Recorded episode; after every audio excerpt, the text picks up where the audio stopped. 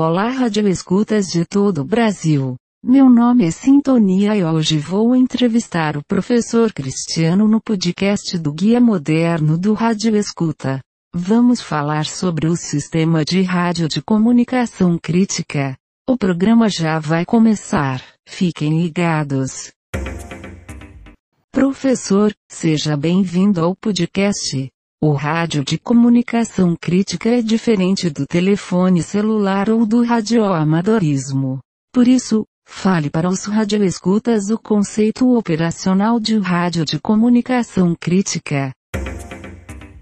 Muito obrigado, Sintonia. Excelente pergunta. Muito obrigado aos radioescutas que estão acompanhando o podcast do Guia Moderno do Rádio Escuta. A comunicação crítica, ela se refere a um sistema de rádio de comunicação que é restrito a um grupo de profissionais. Por que que isso acontece? Muitos radioescutas já devem ter observado que caminhando pelas ruas, ao mesmo indo numa praça, verificam a viatura da área de segurança utilizando um rádio do tipo Handtalk ou HT, ao invés de estar utilizando um telefone celular. Por que, que isso acontece? Isso acontece porque a telefonia celular ela tem uma limitação de acessos simultâneos de usuários na sua rede. Por exemplo, se você tentar fazer uma ligação na virada de ano novo nessas cidades da região próxima às capitais, cidades pequenas, você muito provavelmente vai ter uma dificuldade muito grande de fazer uma chamada. O sinal vai estar fora de serviço. Por quê?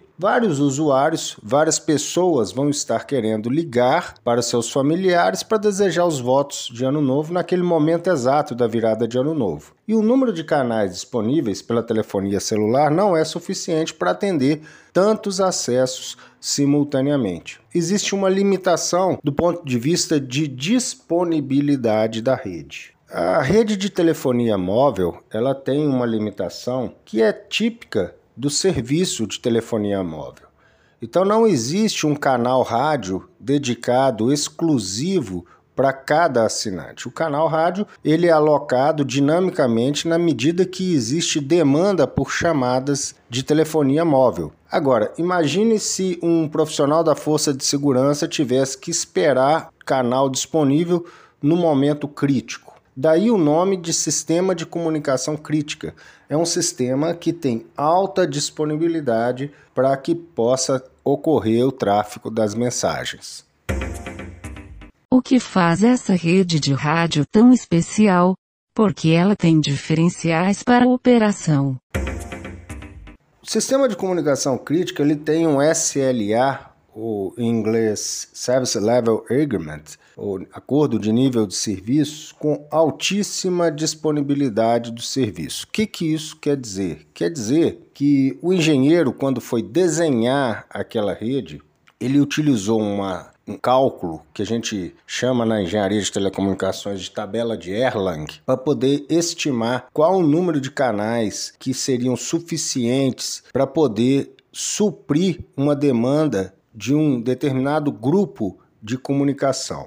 Então, você tem ali uma quantidade de canais rádio que são disponibilizadas exclusivas e dedicadas para um determinado número de terminais. E não é só isso. Você ainda tem também as equipes de manutenção com grande disponibilidade, ou seja, você tem profissionais que estão à disposição de sobreaviso com peças de reposição que têm um tempo de resposta muito menor do que no meio civil. Então, os profissionais que atuam na área de comunicação crítica, eles estão ali próximos aos equipamentos para poder suprir e manter a disponibilidade da rede a mais alta possível. E não é só isso. Então, quando a rede é desenhada, uma rede projetada da, de um sistema de comunicação crítica, seja para as polícias, agentes penitenciários, médico de urgência, o SAMU, essa rede ela é desenhada sob medida com o perfil daquele cliente, dizendo onde que vai ser a área de cobertura, a área de abrangência, a jurisdição daquela equipe, tanto do ponto de vista de sinal de rádio, quanto dos serviços de radiocomunicação que são ofertados na rede. Quais são os serviços mais importantes numa rede de comunicação crítica? O sistema de comunicação crítica ele tem serviços que são diferenciados. Esses serviços eles estão associados às próprias particularidades da comunicação na área de segurança. Então, por exemplo, o tráfego de áudio, o tráfego das mensagens. Se você tem ali duas estações móveis, por exemplo, duas viaturas se comunicando na rede de rádio e existe uma mensagem prioritária, essa mensagem prioritária, geralmente ela é disparada pelo despachante, quem está no call center, essa mensagem ela se sobrepõe a todas as outras mensagens. Então, mesmo o canal de rádio ele estando ocupado, existe um, uma forma de você programar a rede para que determinadas estações elas se sobreponham às outras, para que as mensagens cheguem a todos os seus usuários. Por exemplo, vamos pegar aqui uma uma tipologia típica da área de segurança, um QTC de veículo furtado. Então você tem ali uma rede de rádio e num determinado momento surge uma mensagem de um veículo que foi furtado em algum momento. Então a, o despachante ele pode estar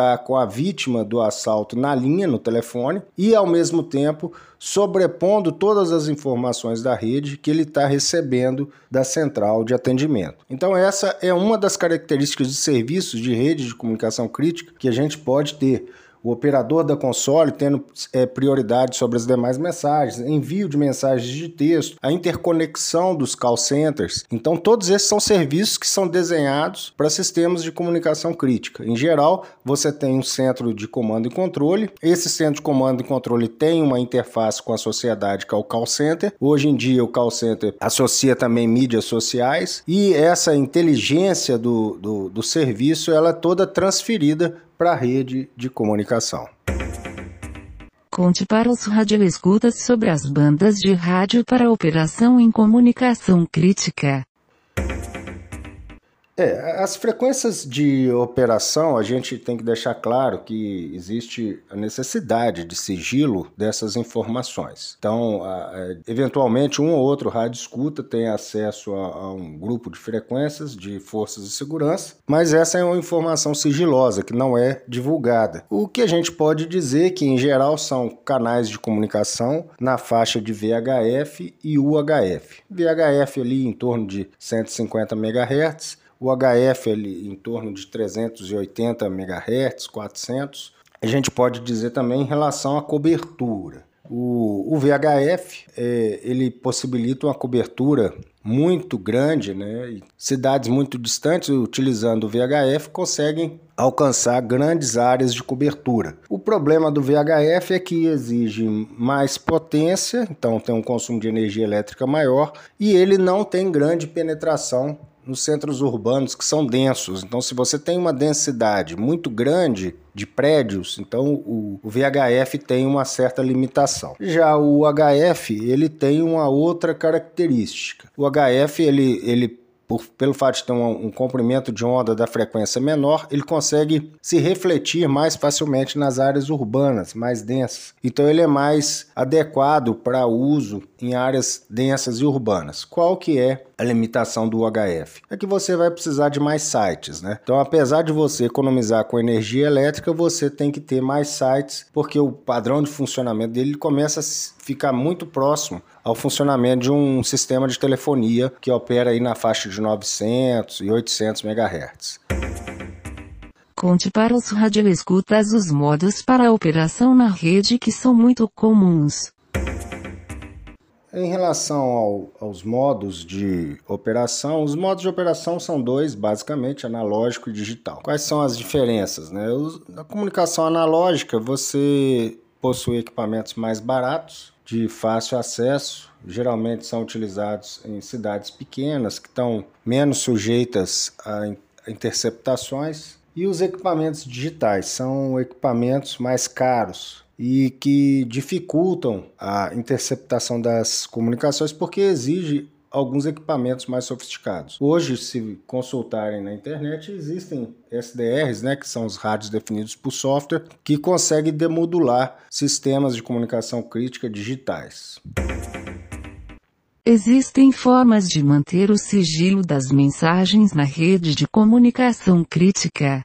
Fale disso aos radioescutas. A solução para isso seria utilizar criptografia, tanto para o modo analógico quanto para o modo digital. O problema da criptografia no modo analógico porque ela não é nativa dos equipamentos, então você tem que adquirir uma placa adicional e colocar no rádio. Quando a gente fala de handtalk, de HT, isso é muito difícil porque o rádio ele está na mão de diversos profissionais e aquela placa ela pode se soltar. Então gera um problema adicional. Quando a gente fala de rádios tipo móveis de, de veículos, de viaturas, é mais fácil você adicionar criptografia no, no rádio analógico. Mas ela não é nativa. É diferente de um rádio digital que você consegue implementar a criptografia, que ela já é nativa de software do equipamento. Você adquire uma licença e essa licença possibilita você implementar a criptografia. E ainda assim, você consegue agregar mais é, é, sigilo nas comunicações a partir do momento que você implementa redes de comunicação utilizando sistemas troncalizados. Os sistemas troncalizados eles possibilitam é, acesso a canais de rádio de forma dinâmica. Então é diferente de você ter ali sempre uma frequência, sempre a mesma repetidora, todas as mensagens trafegando naquela via. Num sistema com troncalizado, e essa, é, essas vias esses canais de rádio, essas repetidoras, eles são múltiplos. Então, uma mensagem que entra numa frequência, ela pode sair em outra e depois vice-versa. Então, sistemas troncalizados, eles também permitem maior sigilo nas comunicações, dificultando. A gente fala sempre dificultando porque a gente conhece a, a, a operação dos hackers aí, estão sempre bolando uma forma de poder contornar todo tipo de segurança das redes, não só das redes de comunicação crítica, quanto redes e outros sistemas que a gente conhece. Num próximo programa, a gente pode falar sobre as comunicações digitais em cada um dos padrões que a gente já teve acesso.